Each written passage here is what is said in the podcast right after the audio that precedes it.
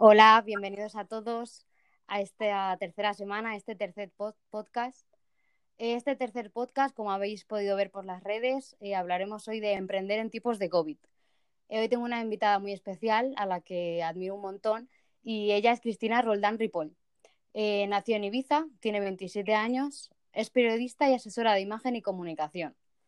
Hoy la hemos traído aquí porque en 2020 sacó su primera novela, Los Pasos de Odette, y en 2021 ha puesto en marcha un proyecto llamado Zen, que luego nos contará muchísimas cosas de este proyecto. Eh, hola, Cris. Hola, ¿qué tal? Hola. Eh, nada, antes de empezar, darte las gracias por, estar aquí con nosotros y, espero que pases un buen rato. Gracias a ti por invitarme y por pensar, por pensar en mí como opción para hablar conmigo un ratito. Muy bien.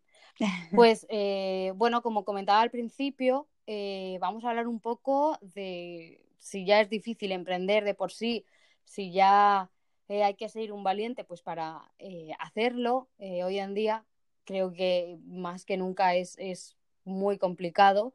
Y quería preguntarte a ti, que, que, has sido una de estas valientes de las que hablamos, mm. ¿cómo ha sido para ti emprender en tiempos de COVID?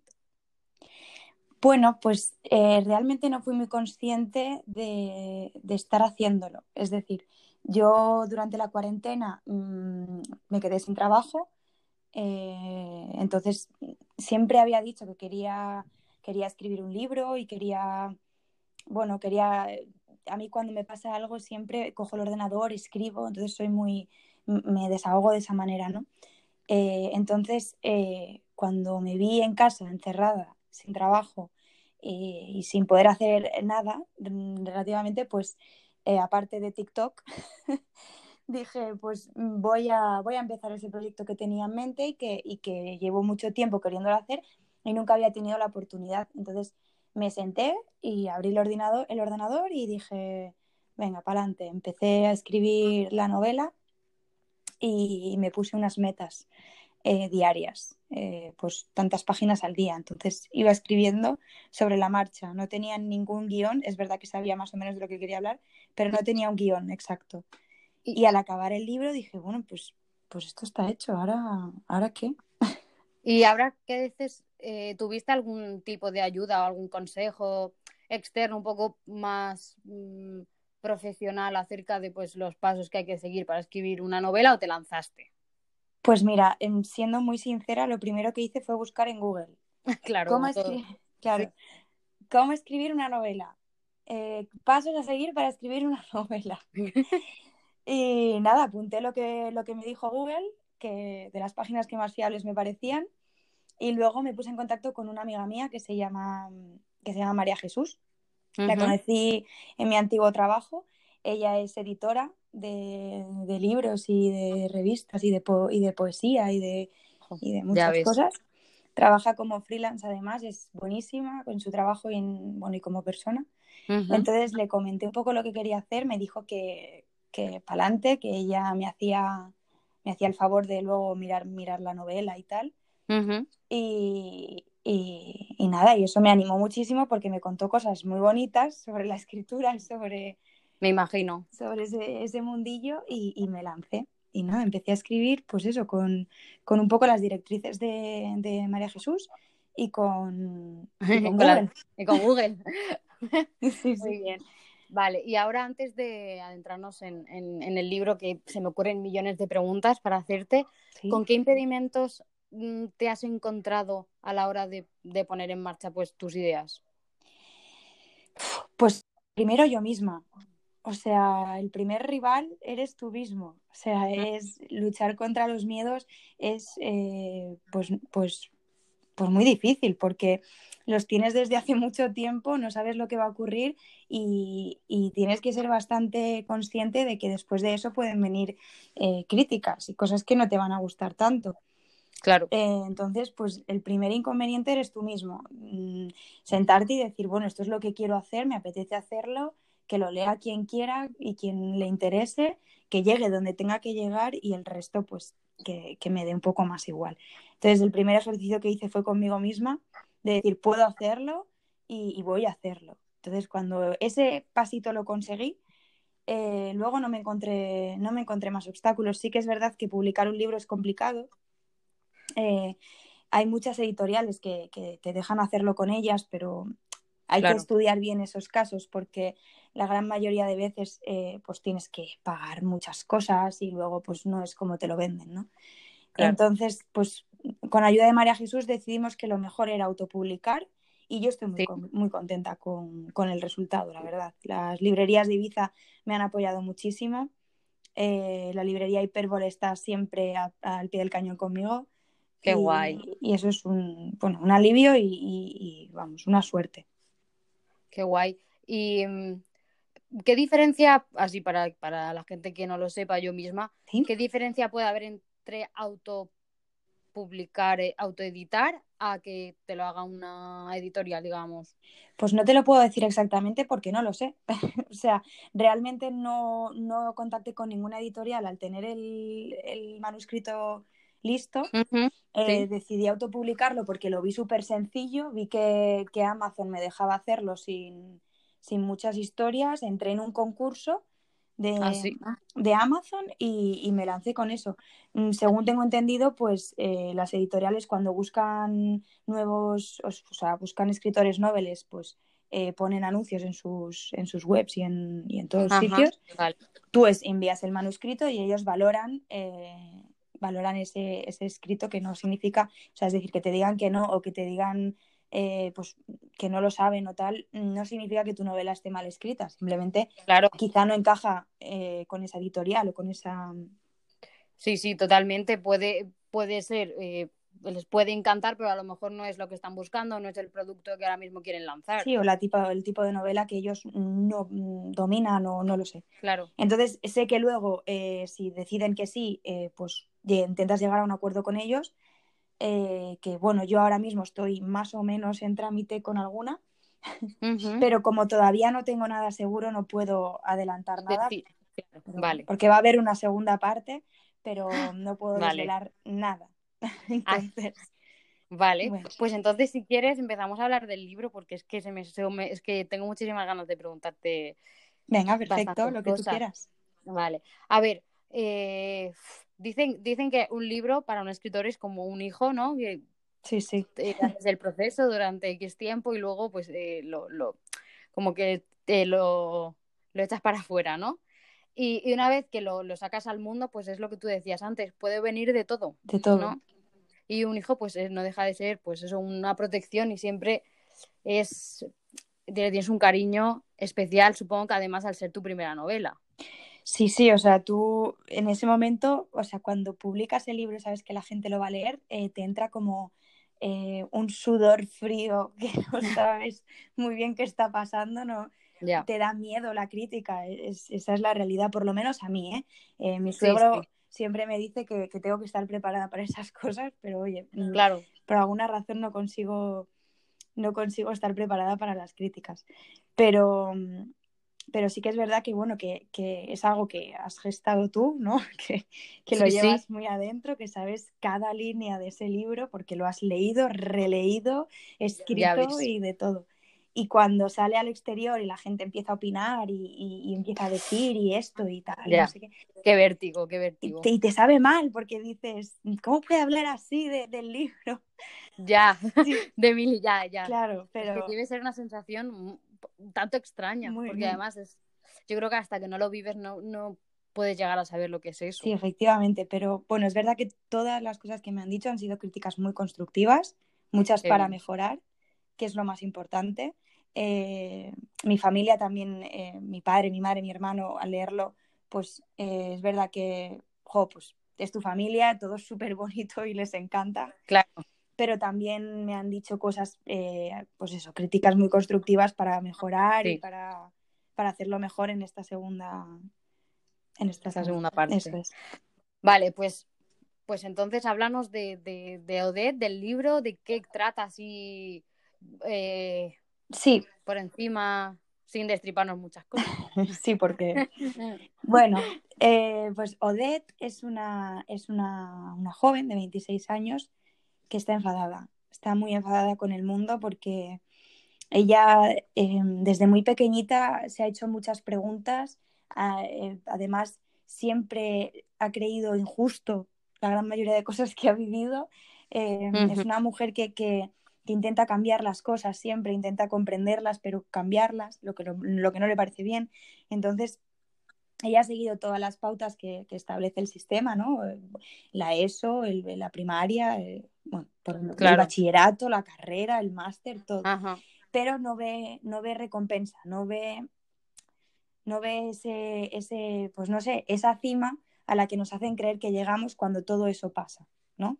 Totalmente, sí, sí, sí. Porque sí. nos hacen creer que, que, la formación y que todo eso nos hace llegar a, a pues a una cima que, que, a veces no conseguimos, que no, no todo es estudiar y no todo es aplicarse.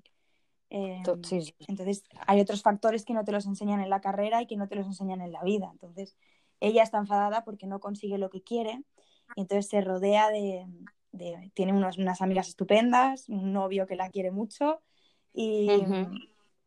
y una, una, amiga que, que, como muy referente, que es eh, Ada. Ella Ajá. simboliza un poco el mundo LGTBI eh, y intenta, Odette intenta eh, comprender por qué la sociedad actúa como actúa en ciertas ocasiones con este, con este, con esta comunidad, ¿no? Entonces es un poco eso, Claro. es un poco su frustración, el amor, la amistad, cómo influye todo eso en su vida, eh, si llega o no llega a esa cima, todo lo que ha pasado, ella empieza a recordar su- sus pasos, su vida, entonces es un poco de eso va la novela. Jo, Es que al final, bueno, por lo, por lo que nos cuentas, es, es la historia que, que, que yo creo que al final, en mayor o menor medida, todos hemos podido sentir, experimentar esa frustración cuando llega el día en el que te haces pues mayor, por así decirlo, y ves que la vida son otras muchas cosas que no, Claro, ella, que no te han contado. Ella lo cuenta ¿No? como, como pues bajo su experiencia, ¿no? Pero aunque tú no hayas seguido los mismos pasos de Odette, eh, tú llega un momento en la vida también que, pues eso, te haces mayor y dices, ¿ahora qué? ¿Sabes? ¿Ahora qué toca? ¿Qué, qué tengo que hacer? ¿Qué, qué viene después de todo lo que he hecho? sí. Eh, entonces es un poco lo que tú has dicho, ¿no? Esa frustración que tenemos todos a veces y que no sabemos por dónde tirar. ¿Y mm, cómo te decidiste no a escribirlo, sino a, a crear a Odette?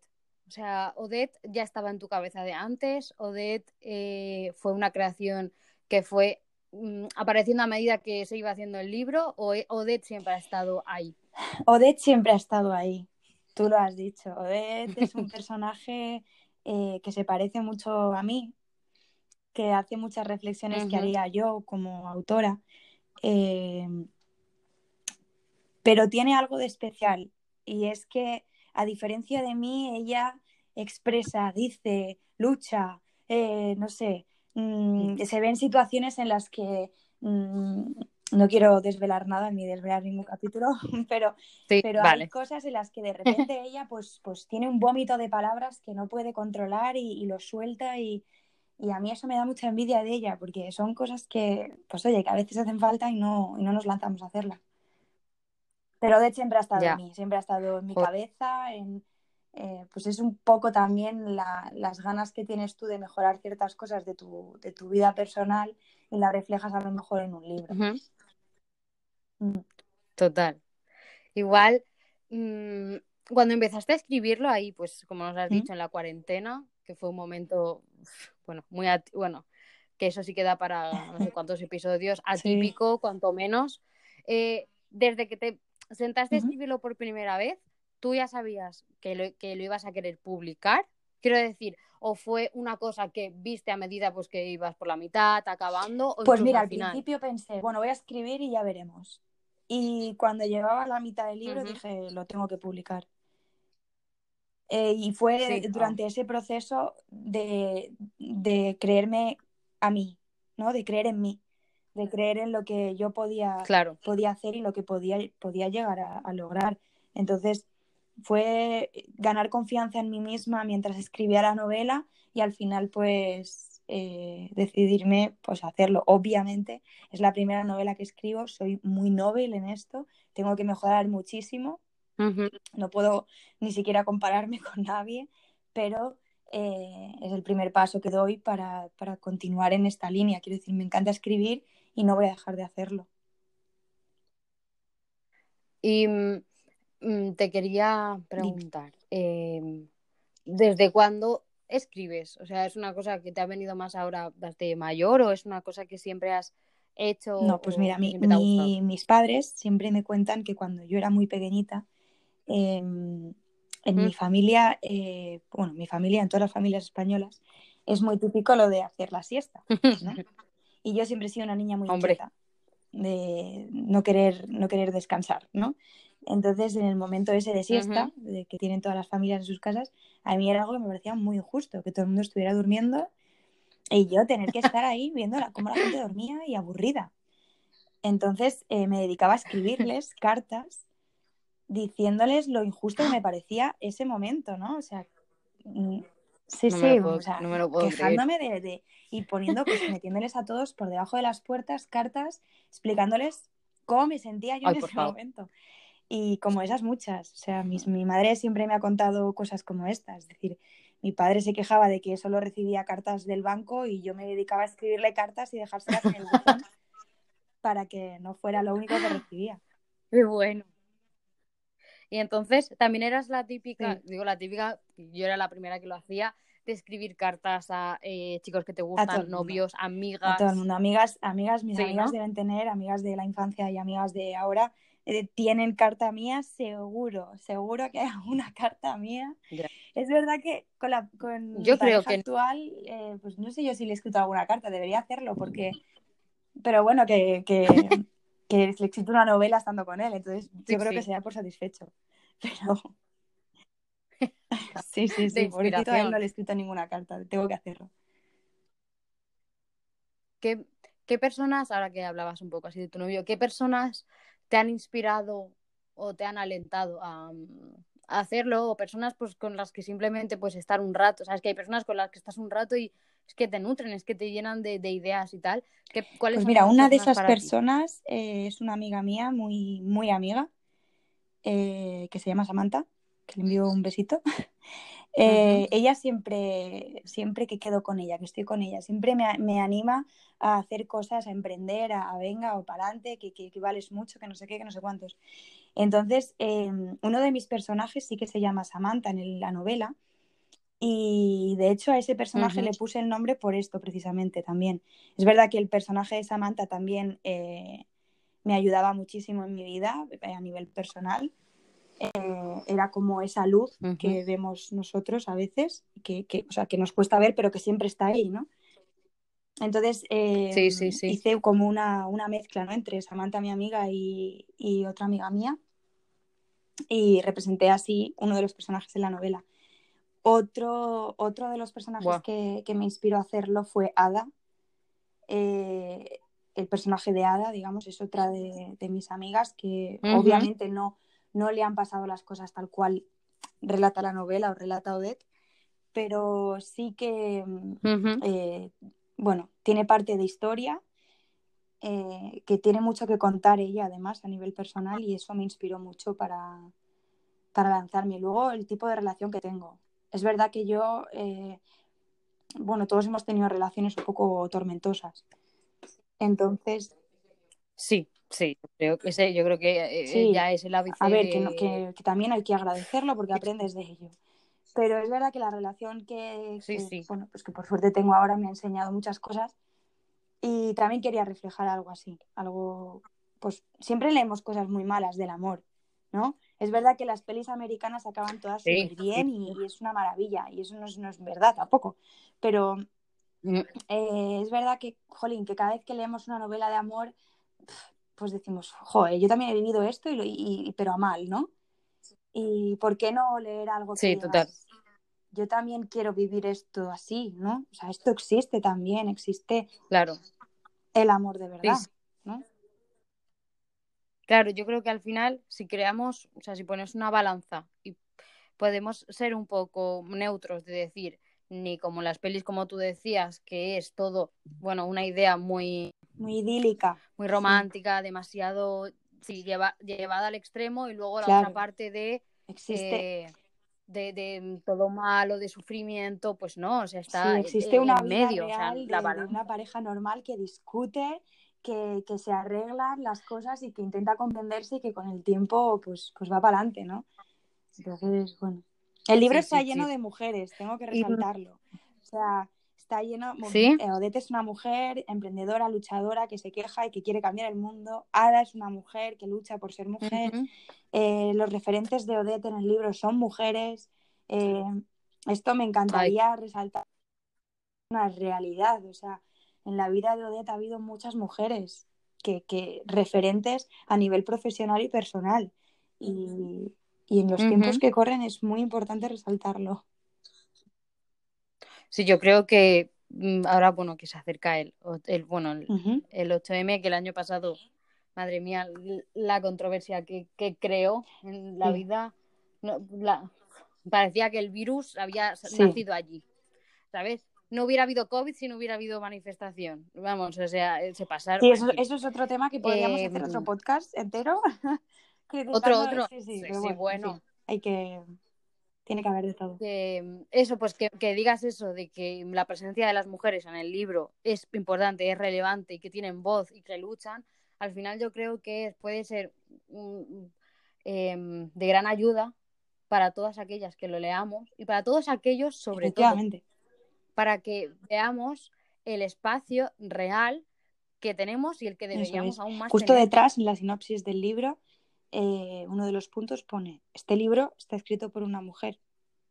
Si no crees que puede hacerlo, no empieces a leer. Porque, claro, Madre mía. Sí, sí. Bueno, ahora han salido un o sea, tantos, tantos, eh, bueno, libros, documentos, novelas, poemas, eh, cualquier mm, fragmento de que, han sido escritos por mujeres y han sido y fueron firmados por pues hombres. bueno. Y como esas muchas. Que claro que si no no hubieran visto la luz si hubiera sido firmado No, por claro. una mujer. Y eso, pues claro, te hace, te ha- y esto nos da aún más la razón a cosas como la que tú estás diciendo de lo importante que es, porque no, no es que lo digamos por decir, es porque ha ha costado costado mucho mucho. tener algo de valor. Eh, estamos, es- yo creo que las Mm. mujeres estamos trabajando en ello y eh, nos estamos uniendo cada vez más y, y- y eso no puede parar. O sea, tiene que ser una marea, una marea lila de verdad. Sí, sí. ¿Y actualmente estás leyendo Pues mira, ahora algo? mismo Ahora no, mismo. pero tengo pendiente un libro que se llama El bosque de los cuatro vientos de María Oruña. Es una escritora gallega. Eh, me lo regaló un familiar y tengo muchísimas ganas de empezarlo porque me lo regalaron estas navidades. Todavía no he tenido tiempo, esto no se dice, lo de no tener tiempo para leer, lo sé, pero, Ya, pero es cierto Pero- que no, no he querido sacar tiempo, es la realidad, porque me he dedicado a hacer otro tipo de sí, cosas. sí, sí. Y, pero lo tengo pendiente y tengo muchas ganas de leerlo porque es un perfil muy Odette del siglo XIX en la Galicia profunda. Entonces tengo muchas ganas de, de leerlo y de, y de cogerlo y devorarlo. Creo que ahora que me, la semana que viene me voy para Galicia, me lo voy a llevar y lo voy a devorar. Qué guay. Pues eso que decías ahora de lo del tiempo para leer, eh, a mí me pasa que a lo mejor empiezo un libro, me gusta, ¿no? Pero por lo que sea, soy un poco, no sé si es un poco de, a veces de, no sé, de pereza o algo, pero cuando mm, lo he cogido y me engancho es un no parar, pero a lo mejor luego entre ese y otro pasa Sí. un lapso grande de tiempo, ¿sabes? Es un poco, soy poco Bueno, es que, ver. ¿sabes qué pasa? Que hay muchos estímulos. Tenemos muchos estímulos alrededor que nos hacen distraernos de lo que a veces nos gusta, ¿no? De que es disfrutar un libro. Pero Sí, sí, sí. A mí me cuesta mucho ponerme a leer, o sea, pero mucho más que antes, porque ahora es como, también es verdad que ahora es como que estamos tan bomba, tenemos la cabeza que nos va a estallar, o sea, yo creo que desde hace un año que nos están metiendo tantas cosas en la cabeza que es que, o sea, no podemos más. Eh, y ahora te pones a leer y es que yo de verdad tengo que apagar el móvil, porque es que si no, pero por no, no porque me manden mensajes, No. la verdad es que no, no es por eso, es Sí, porque para- no paro de mirarlo. Sí, sí, sí, no es, es puedo, alucinante, sí, sí, es así. ¿sabes? No, no, no, ahora mismo vamos a, a toda, ¿no? ¿no? No nos paramos en seco y decimos, va, Mm. voy a tomar mi, voy a tomarme mi tiempo, voy a leerme un buen libro y voy a disfrutarlo, es verdad. Sí, sí. Pero bueno, es complicado, es complicado llegar a ese en Mm. ese momento ahora, pero tenemos que conseguirlo y, y lo vamos a conseguir. Sí, Sí, al final por, por es, nuestro, es por nuestro bien, porque además lo enriquecedor que es y lo satisfactorio que es, el que no lo haya hecho, que lo haga y lo comprobará, el relajarte, el adentrarte en una historia, eh, que te encanten los personajes. Es que en eh, un libro, para mí, puede, a mí eso me ha pasado mucho eh, viendo el, películas de libros o, Sí. o viceversa, que es, es impresionante la diferencia que puede llegar a ver entre ver una película con, con leerte el libro. A mí eso me, me pasó con mi libro favorito. Bueno, mi favorito, a ver, me gustan muchos, pero sí- sabes que siempre hay un libro pues que dices tal porque en ese momento te marcó y ahí se ha quedado. Eh, en mi caso es el de las ventajas de ser un marginado, que luego, eh, pero en mi caso yo vi la peli primero y luego me leí el libro, pero el libro a lo mejor me lo he leído tres o cuatro veces y no hay ni punto de comparación Ya, con lo que que se profundiza. hay, hay una cosa muy importante y es que la gente no es consciente del poder de la mente. Es decir, eh, una Claro. serie, una peli nos la dan mascada, ¿no? O sea, tú lo ves y, y disfrutas, ¿no? Con una Mm. serie, con una película, pero no te hace ejercer, o sea, no te hace trabajar la, la mente como un libro, ¿no? Tú estás Claro, leyendo no, una no, no. novela y te estás imaginando los, los personajes, te estás imaginando las escenas, te estás imaginando todo conforme a lo que tú quieres ver, ¿no? O sea, nadie te está diciendo lo que tienes que ver. Sí. Tú quieres ver eso. Y luego, Eh, Y también el... no, y luego ti, ves dime, esa dime. serie y dices, jolín, a mí me ha pasado esto con, con Valeria, ¿no? Eh, la serie de Valeria. Yo he visto Valeria y digo. Valeria, mi Valeria no Ah. era así. mi Lola no era así. O sea, ese Ya. Pero bueno, es lo bonito, ¿no? A mí me gusta mucho que también que se representen libros. Eh, hay que apostar también por el cine y por el teatro. Y, Sí. y trabajar juntos, eh, bueno, Oh, guay. tiene que ser una pasada. Escribir una novela y que te Sí, hagan una sí, serie tiene no, que ser, vamos, increíble. Es que eh, te Uy, imaginas ojalá, el día de mañana. Ojalá. Te gusta. Sería súper Guay. guay, la verdad. Pero bueno, poco a poco, paso a paso, Vale. como ella. Mm, Dino, dinos, Cris, antes de cerrar un poco el, el, el tema del libro, Pues ¿dónde mira, podemos podéis encontrarlo en, en Amazon, Los Pasos de Odette, y en las librerías de Ibiza, la librería Hipérbole y la librería Mediterránea, Vale, y en Atenea también lo tienen. vale, perfecto. Pues nada, desde aquí animamos a todo el mundo a que, a que se anime, A que lean. a que eso, que se adentre en la historia, que disfrute, que seguro que tienen muchísimo, muchísimo que aprender. todos. Estoy segura de eso. Vale, Cris, y ahora quiero que nos hables Zen. de Zen. Bueno, Zen, ¿vale? Porque, bueno, como hemos dicho antes, es otro de tus, Ujú. nuevos- tus proyectos eh, de este año, también nacidos entre, pues, entre todo esto, entre miedo, incertidumbre y, y un Pues sí. poco de descontrol. Pues nada, cuéntanos. Bueno, qué pues es. Un proyecto que nace eh, para ayudar a, bueno, para ayudar y para trabajar, por supuesto, eh, a personas que, que necesitan de, pues, de la comunicación.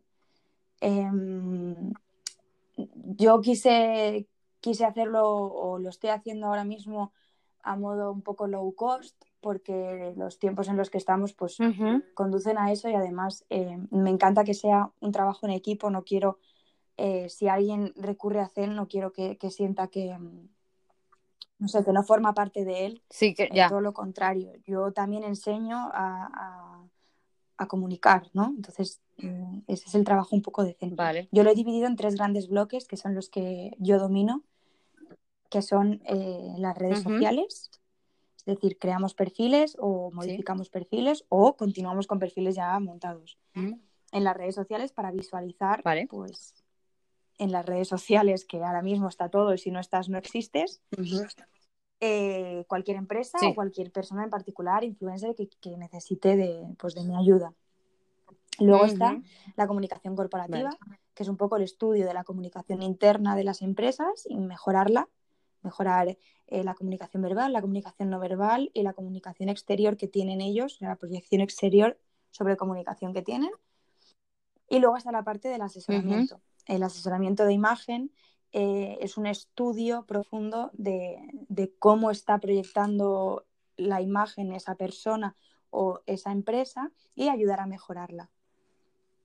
Y se divide, eso sí que se divide en dos grandes grupos, que eh, se puede hacer o bien a empresas para pues centrarnos en lo que hemos dicho que es la comunicación corporativa, o bien a personas, eh, personas individuales que de repente quieran eh, hacerse un asesoramiento de imagen. Vale, y, o sea, por ejemplo, yo acudo a ti, ¿no? Y te digo, mira, Cris, quiero eh, hacer, bueno, quiero que me asesores un poco, un cambio de imagen. así sin más. ¿Puedo hacerlo así sin más? Tú... Vale. Y, y si yo voy como así, sola, digamos, pues individual. Tú coges y me escribes un correo, me dices que estás interesada en hacerte un asesoramiento de imagen eh, y de que pues trabajemos juntas y hagamos un estilismo eh, para ti. Entonces, bueno, yo concerto una, cita contigo, nos vemos, si no nos podemos ver, pues nos vemos por, videollamada, por videollamada eh, y, te, hago una entrevista eh, sobre lo que necesitas, sobre todo. ¿Qué necesitas? ¿En qué te sientes un poco más insegura? Em, ¿Qué quieres mejorar sobre tu imagen? ¿Qué es lo que sobre todo lo que no te gusta de ti o, de lo que estás proyectando y, lo que quieres proyectar. Depende de lo que tú quieras proyectar a la gente, pues será de una manera u otra. Y ahí empieza el proceso. Entonces luego se hace un estudio antropométrico de la persona y eh, se adapta un poco pues las prendas de vestir que mejor sientan a, ese estudio que se está haciendo. Y después de eso se hace un fondo de armario, que son prendas esenciales que hay que tener en el armario para cuando no sabes qué ponerte, pues esto.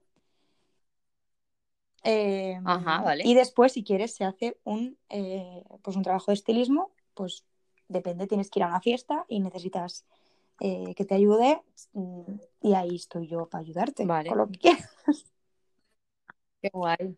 Vale, y o sea, por ejemplo, y en, vez de ir, yo como persona individual, eh, en una empresa, a lo mejor que quiera, pues eso, cambiar o, directamente crearla o cambiar eh, su imagen en redes sociales, ¿no? Un poco pues, su perfil y todo eso. En ese caso, lo, que, lo primero que hacemos, que aunque no estén solicitando el asesoramiento de imagen, lo hacemos igual, porque mm, al final es un trabajo que estás haciendo tú y que va a llevar tu nombre y lo quieres hacer de la mejor manera posible.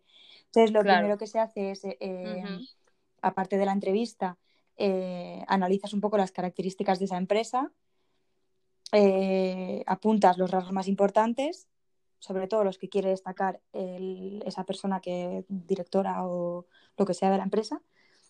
Em, y entonces eh, proyectas un poco el tipo de foto, el tipo de enfoque, el tipo de colores. Es muy importante también tener en cuenta los colores, em, cómo vas a comunicarlo, qué vas a escribir, cómo lo vas a decir, eh, cómo vas a atender a alguien.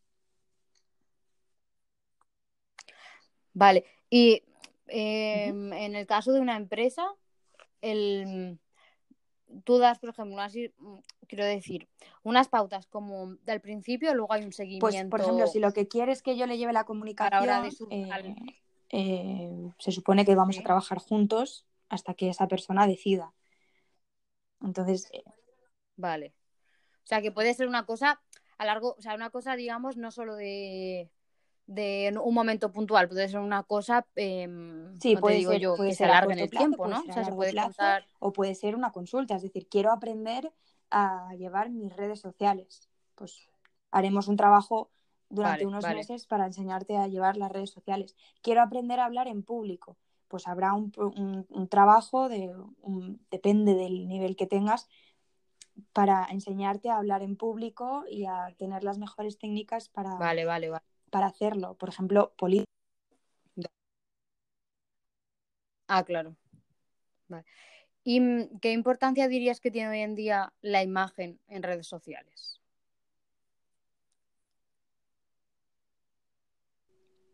¿Hola? Ah, vale. Pensaba que te había perdido. ¿Sí? vale. No, no. No, no. ¿Me has escuchado la última pregunta? No sé. Vale, no, te decía que, qué importancia eh, crees que hoy en día pues puede uh, tener toda. la imagen en redes sociales. Tiene mucha, mucha, mucha importancia. ¿Por qué? Porque eh, ahora mismo la gente joven eh, y la gente no tan joven, bueno, la gente no tan joven quizá no tanto, pero la gente que somos más jóvenes y mm. tenemos que acudir a alguna empresa para algo, para lo que sea, buscamos a ver de qué va, quién es, qué hacen. Y, si tú no estás, si no estás ahí, parece que no existes. Y si además, si, si estás y además tienes una imagen adecuada, pues oye, igual me llaman, ¿sabes?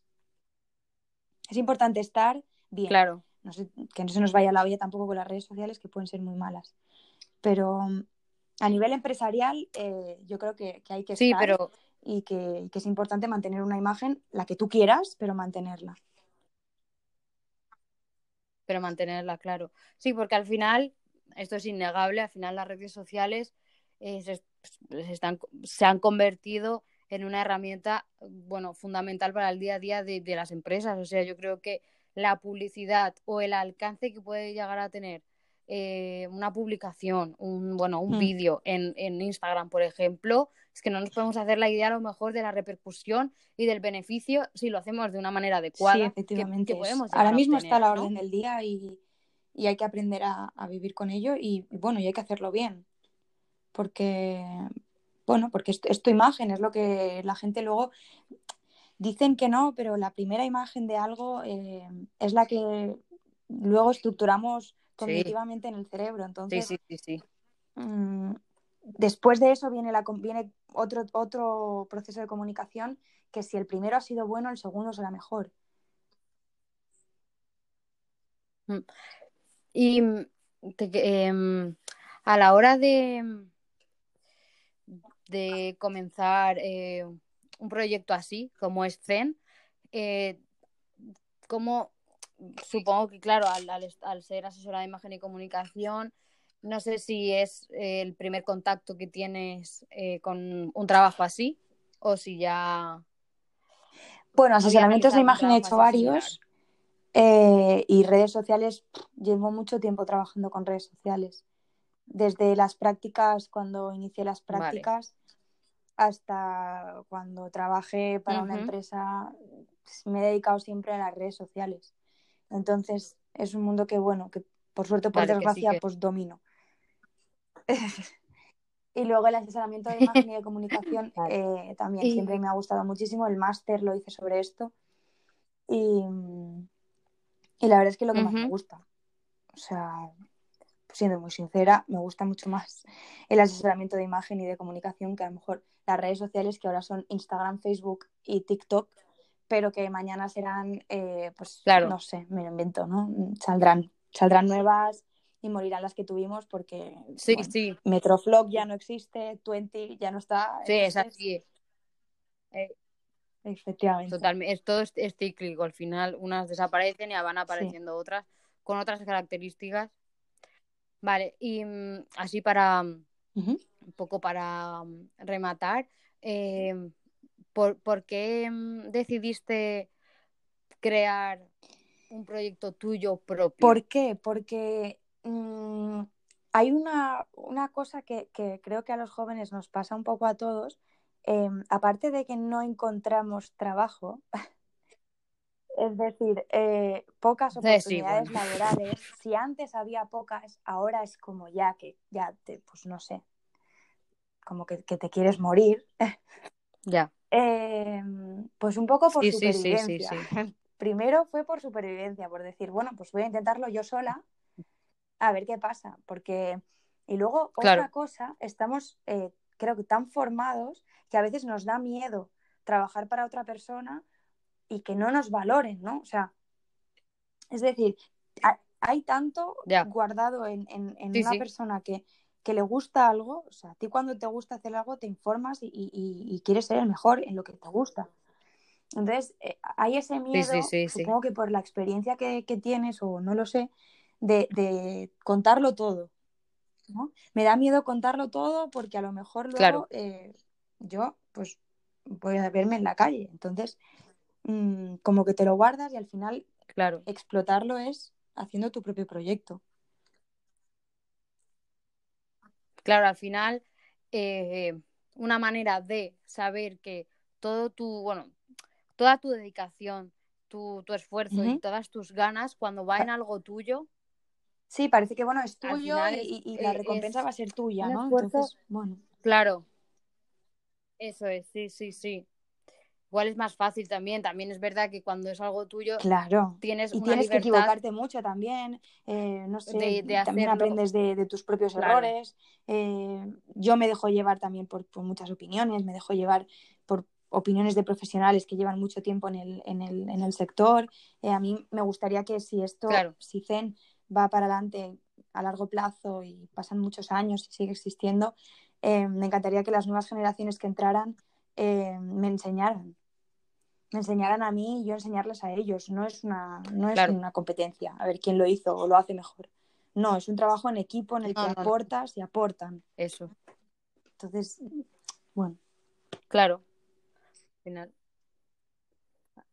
Si tú, si al final, como en casi todo, si tú das, efectivamente, probablemente te, darán.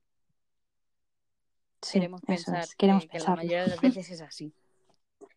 Vale, vale Cris, pues un poco así para mm, finalizar este episodio, eh, me gustaría que les dieras un consejo a todas las personas pues que a lo mejor se sientan en esa en ese momento en el que tú te sentiste a lo mejor cuando empezó la cuarentena de decir de siempre haber tenido un sueño y nunca haber pues nunca haberlo hecho frente. Bueno, pues que se tomen un ratito para ellas, que se sienten, que se tomen un café, un té, lo que más les guste, que estén pensando buena música, un, olor agradable y, que se lancen que se lancen al vacío, porque la mejor manera de aprender es equivocarse y la mejor manera de saber si algo va a funcionar es empezando.